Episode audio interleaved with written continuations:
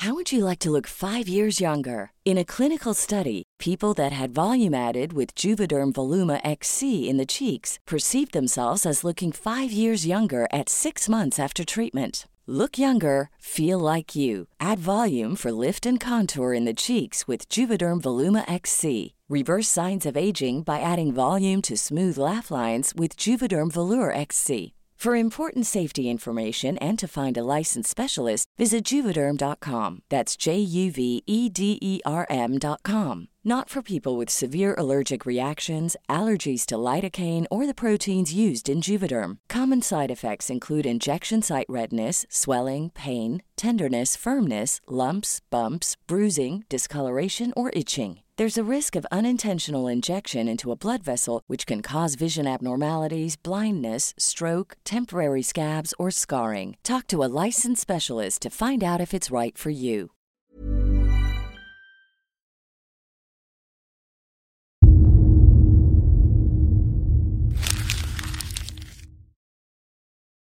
Seguirle el ritmo al país no es cosa fácil, pero en este espacio intentaremos, semana a semana y en 25 minutos, comprender juntos lo que sucede en el territorio que habitamos. Esto es Semanario Gato Pardo y yo soy Fernanda Caso.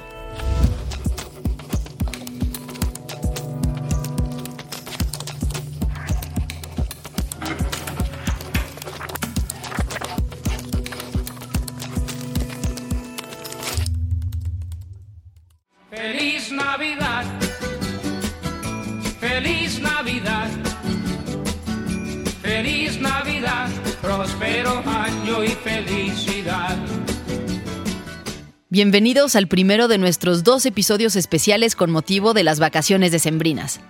Ojalá hayan pasado una muy feliz Navidad y felices fiestas.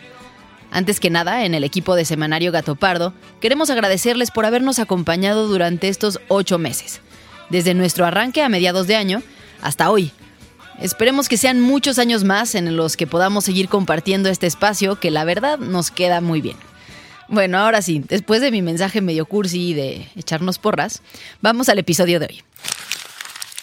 Para cerrar el año tendremos una conversación sobre los grandes acontecimientos del 2021. Para ello, conversamos con dos periodistas de primer nivel, Arturo Ángel, de Animal Político, y Carlos Juárez, de Elefante Blanco, en Tamaulipas. Tal vez algunos de ustedes reconozcan su voz. Arturo nos acompañó en el episodio sobre las investigaciones de corrupción del sexenio pasado, en el que hablamos de la estafa maestra, de Odebrecht, de Lozoya y el caso Duarte en Veracruz. Carlos Juárez nos acompañó en el episodio sobre la persecución de la Fiscalía al gobernador de Tamaulipas, poco antes de las elecciones intermedias. Así que si al terminar de escucharlo se quedan con ganas de más, no dejen de volver a esos dos episodios.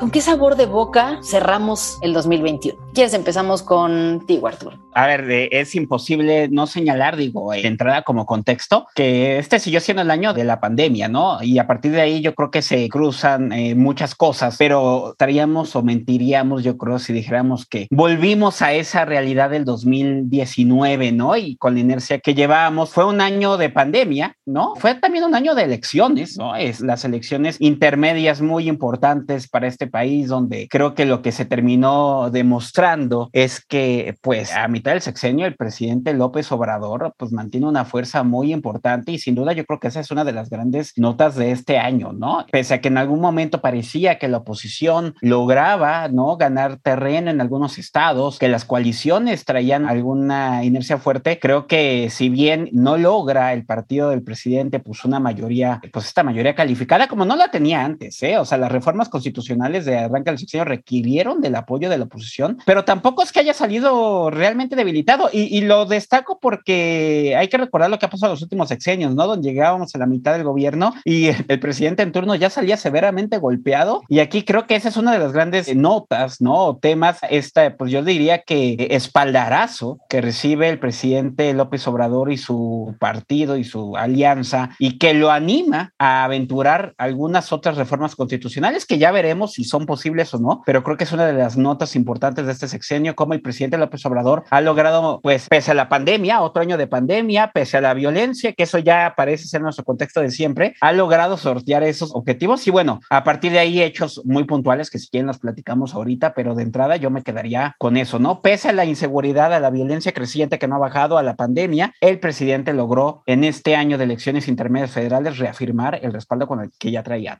Sí, sin duda, son niveles de aprobación que, a ver, suenan enormes en este contexto, pero bueno, también habíamos visto que si los comparamos con los niveles de aprobación de presidentes en sexenios anteriores, no son tan extraordinarios, ¿no? Son simplemente altos. Es que las expectativas de todo el sector opositor y las propias condiciones, pues nos llevarían a pensar que iban a ser menores, ¿no? No, no sé qué opinas. Sí, en el tema de la aprobación, digo, a excepción de Peña Nieto, que fue un desastre, ¿no? De a mitad del, del, del sexenio estaba ya severamente afectado. Por eso creo que más que el tema de los medios de aprobación, yo creo que el respaldo de la coalición, ¿no? Del oficial. Sí, claro, este, los resultados electorales. Exactamente, los resultados electorales, porque ahí sí salió bastante tablas el presidente, ¿no? Y su coalición cuando era, hay que recordar, ¿no? Fox en algún momento ya decía que no podía gobernar y se quejaba del Congreso. Bueno, el presidente López Obrador logró, él con la inercia que tiene, eh, mantener esta hegemonía, ¿no? Más allá de su propia popularidad, su partido logra posicionar piezas importantes y la verdad es que le termina yendo bastante bien en las elecciones estatales y con este pequeño gran detalle del el contexto tan complicado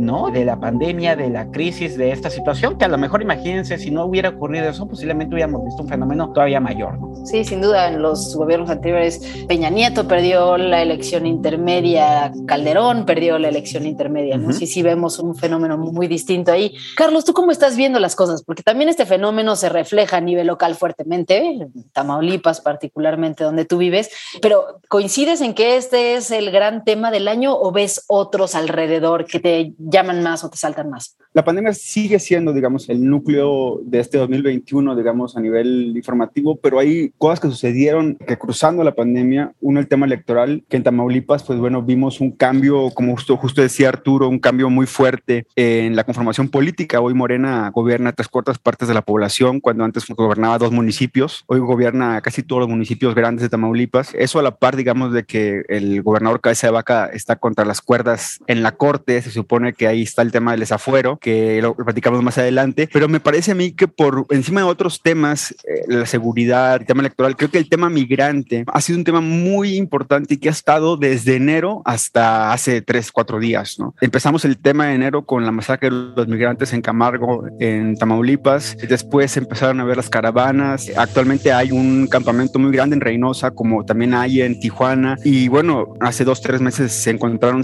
eh, tres camiones con 600 migrantes y hace dos, tres días en Chiapas este accidente donde murieron 55 migrantes. Y lo que a mí me impresiona mucho es este tema de lo que muchos pensaban que la pandemia iba a hacer, que era frenar, la, digamos, las migraciones, pues fue al revés, ¿no? Se incentivó más la migración desde diferentes, digamos, puntos de vista. Hay quien dice que es mucho más promovida, que es mucho más talentada. Pero bueno, el tema es que la migración es un, digamos, un tópico muy importante y también lo es importante porque el gobierno de México no sabe, o tal vez sí sabe cómo enfrentar, pero no es la forma de acuerdo a los derechos humanos de lo, de lo que ha sucedido, ¿no? En el país. Entonces, creo que el tema migrante a mí me llama mucho la atención porque abre un boquete, digamos, de discusión sobre, bueno, un gobierno que se supone que es humanista y que en la práctica, pues estamos viendo todavía mucho por andar en el tema de los migrantes que están cruzando México para ir a Estados Unidos.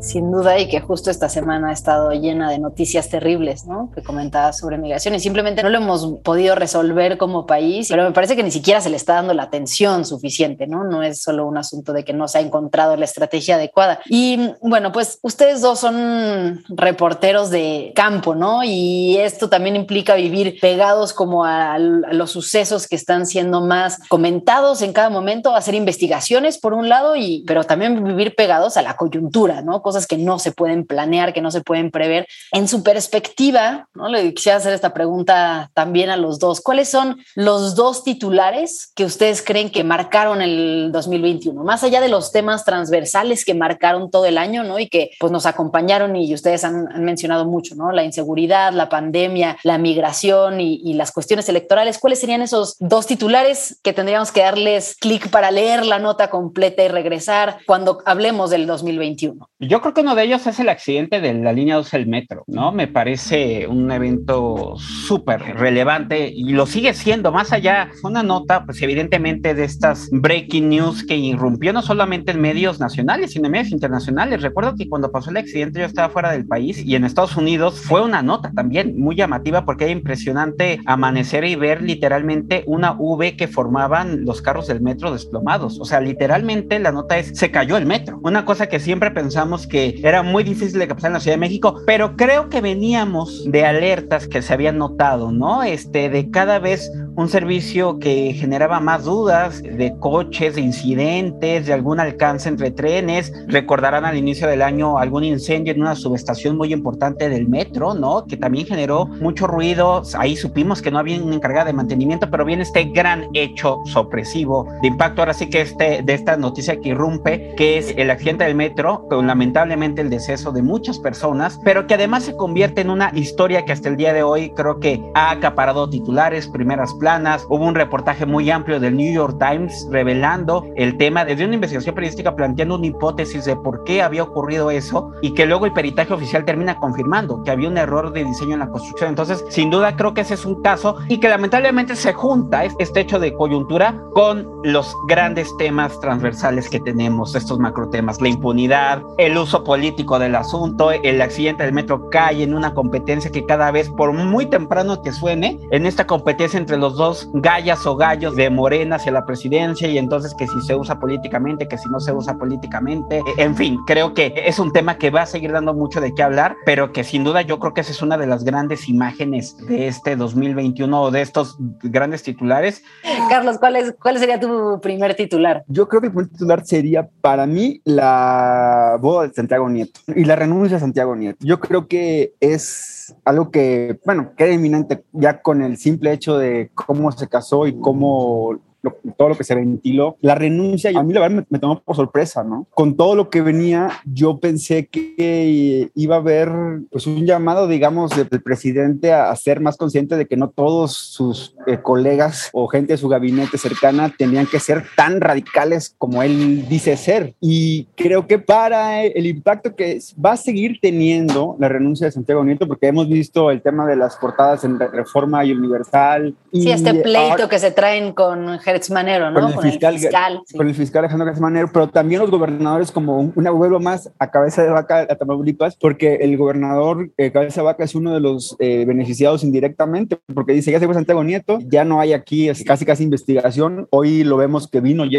a la Secretaría de Gobernación, ya otra vez teniendo estos alcances de reuniones oficiales con el gobierno federal. Entonces sí creo que esta renuncia y aparte este mensaje del presidente de decir no puede haber este cita siempre, ¿no? De, de, Juárez, de vivir en la justa medianía, creo que de pronto sí pues nos mostró que por encima, inclusive de su ideal de combate a la corrupción, no puede haber formas fuera de lo que él concibe, ¿no? Entonces, claro, que es este tema, ¿no? Las formas, no es tanto que no tengan, sino que no muestren que tienen, ¿no? Que no vivan como con excesos. Exactamente, entonces yo creo que es, la primera nota que yo creo que sí, pues es muy fuerte esta renuncia, ¿no? De Santiago Nieto. Y ahora sí, tu segunda, Arturo Ángel, el animal político, ¿cuál sería? Tal vez solamente haría un, pequeño agregado a la que comentaban ahorita y es que, pues tal vez también la de Julio Scherer, ¿no? En una de esas es las dos renuncias en un solo tema, ¿no? O sea, la de Scherer también fue muy, que Scherer era el hombre poderoso del gabinete. Sí, tal vez era menos visible, ¿no? Para quienes no...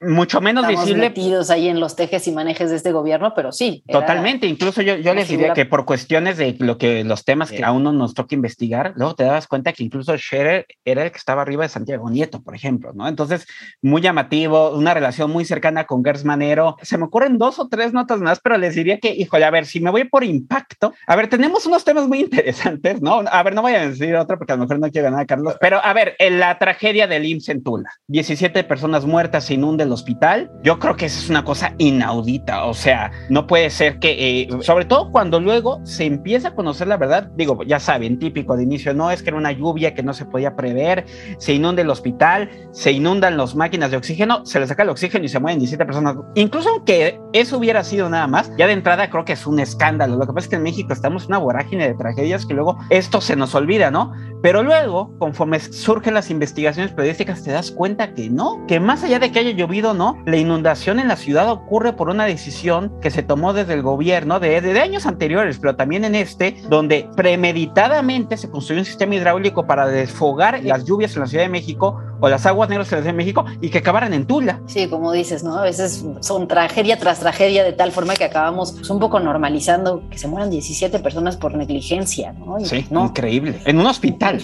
Carlos, ¿cuál es tu segundo titular de este año? Yo creo que el segundo titular, aquí sí voy a, pensar, digamos, a nivel local, creo, creo, que también nacional, la fue, fue la nota del tema de la masacre de Reynosa, que fue algo que pues nadie lo veía venir, este ataque directo a la población, que creo que fue primero estrujante ver la forma en que atacaron a la gente, que fueron matando personas, digamos, abuelos, jóvenes que estaban comprando en la tienda, comerciantes, una familia que salió a, ver qué pasaba con su hijo y mataron al papá, a la mamá y al hijo. Sí, ya un, acto que, se asemeja a los actos terroristas, ¿no? Que hemos visto en otros lados, que son directamente contra la población. Puso ese tema en la mesa de si era un acto terrorista o no. Se ha ido diluyendo porque obviamente ahora está Zacatecas, pero este caso sigue estando ahí en el, digamos, en audiencias, sigue proceso judicial.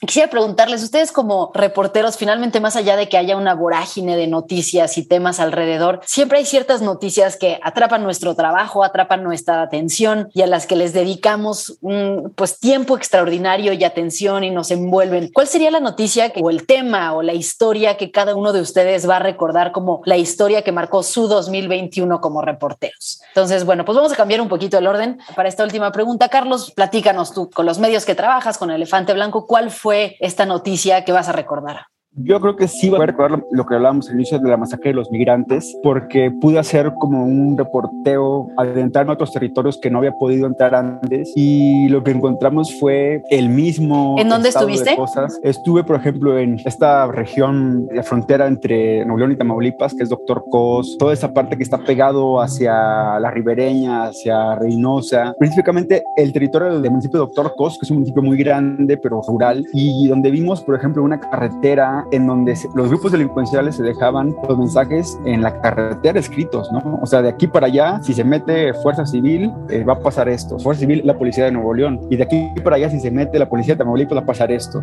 Entonces, volver como a sentir ese ambiente, mejor dicho, darse cuenta que no se ha ido, me recordó como la vulnerabilidad y de parte de un territorio como Nuevo León, ¿no? En donde todo lo que se habla es el nuevo Nuevo León, ahora Samuel García. Entonces, como ver ese contexto de cómo viven los neoleoneses y cómo viven, ya no tanto los tamaulipecos, porque ya conocía yo cómo era el tema en Tamaulipas, pero sí en Nuevo León, esa frontera me pareció como abrir una caja de Pandora que en la que no se habla mucho, pero por ahí siguen pasando pues los migrantes, las armas, eh, la droga, sí es un territorio muy importante y a la vez casi invisible en temas de seguridad, de notas, de portadas de periódicos, ¿no? Arturo, ¿cuál es la historia o el reportaje o la noticia que a ti te va a recordar? Dar tu trabajo durante este año? Híjole, pues dos que en realidad tienen que ver con el mismo tema, ¿no? La cobertura, lamentablemente, de cómo se investiga o no se investiga la corrupción en este país, junto con el tema de la impunidad, ¿no? Y pongo dos ejemplos. Eh, nos tocó documentar este año en un reportaje muy amplio el tema del efecto real que está teniendo encarcelar a tanta gente en México, ¿no? El abuso de la prisión preventiva, una de las políticas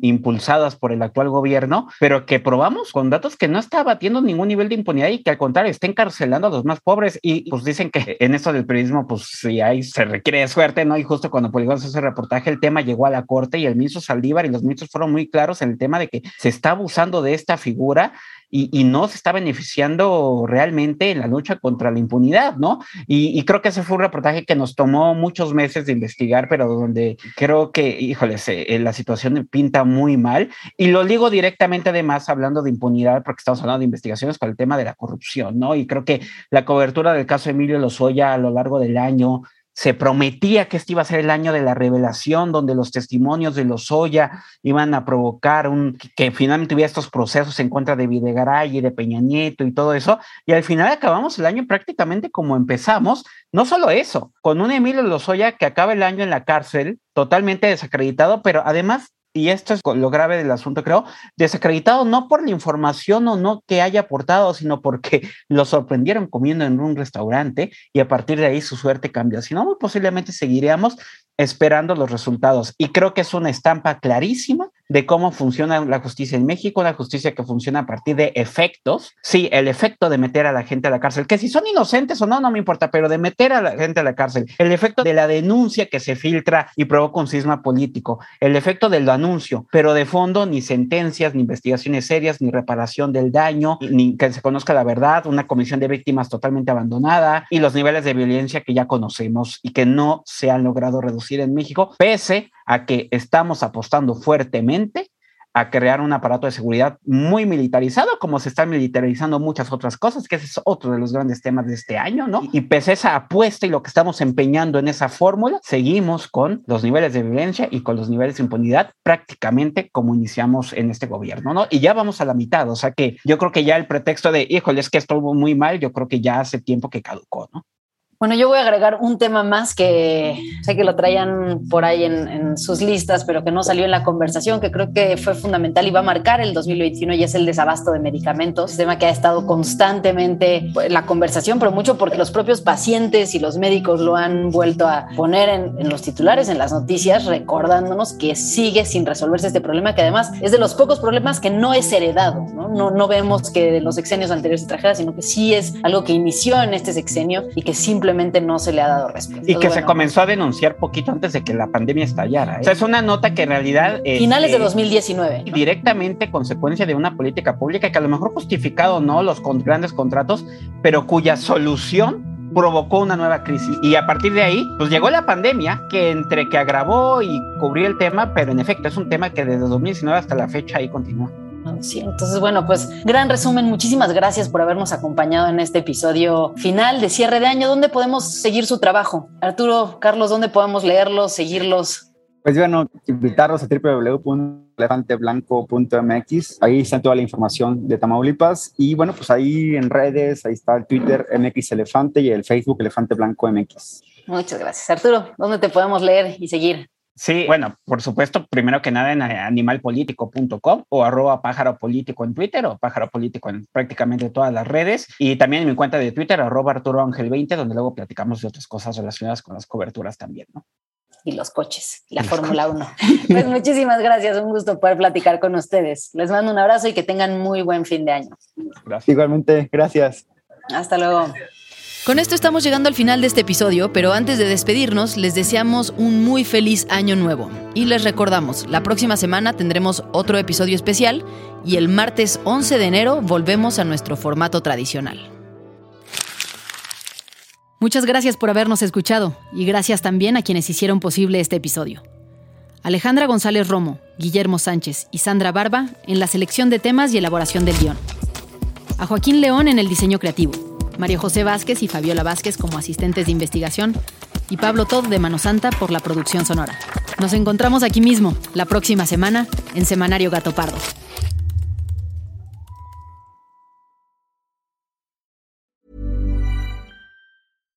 How would you like to look five years younger? In a clinical study, people that had volume added with Juvederm Voluma XC in the cheeks perceived themselves as looking five years younger at six months after treatment. Look younger, feel like you. Add volume for lift and contour in the cheeks with Juvederm Voluma XC. Reverse signs of aging by adding volume to smooth laugh lines with Juvederm Volure XC. For important safety information and to find a licensed specialist, visit juvederm.com. That's J U V E D E R M.com. Not for people with severe allergic reactions, allergies to lidocaine, or the proteins used in Juvederm. Common side effects include injection site redness, swelling, pain, tenderness, firmness, lumps, bumps, bruising, discoloration, or itching. There's a risk of unintentional injection into a blood vessel, which can cause vision abnormalities, blindness, stroke, temporary scabs, or scarring. Talk to a licensed specialist to find out if it's right for you.